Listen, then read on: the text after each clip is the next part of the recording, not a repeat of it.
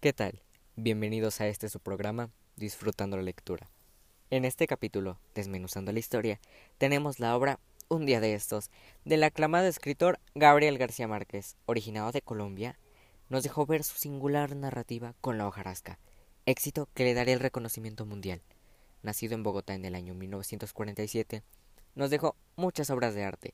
El día de hoy desmenuzaremos una de ellas.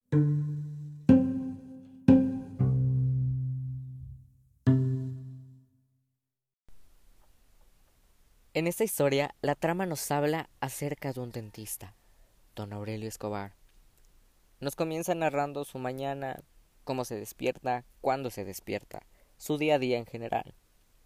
Pero cuando comienza a trabajar, la voz de su hijo resuena en la habitación, diciendo Padre, se encuentra fuera el alcalde, esperando a que le saques una muela.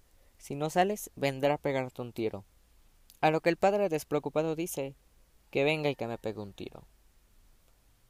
Al entrar el alcalde, se le mira muy cansado. Entre dientes menciona que no ha dormido por cinco noches, debido al dolor.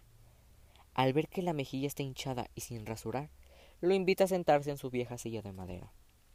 Puso a hervir sus herramientas, las tomó con una pinza fría, abrió las piernas y tomó fijamente la muela.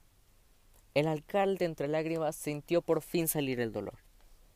Al terminar, don Aurelio preguntó ¿A quién le cobro? ¿A usted o al gobierno? A lo que el alcalde respondió Es la misma vaina. Muy bien. Si algo aquí me queda claro es que es una alusión al sistema político. Me hace pensar que el gobierno provee al gobernante en vez del pueblo. Como sabemos, Gabriel García Márquez era un genio. La verdad me sigue sorprendiendo me hace divagar y echar a volar mi imaginación. Sin embargo, me dejan con muchas, bastantes preguntas. ¿Qué significará la muela? ¿El hecho de que la mejilla no está afectada significa algo?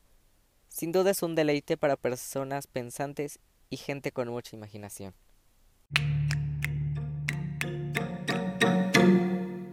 Bueno, esto es todo para el episodio de hoy. Fue una lectura que nos deja pensando muchas cosas. En lo particular, me agradó el mensaje y la lectura en general. Sin más que decir, nos vemos en un próximo episodio. Chao.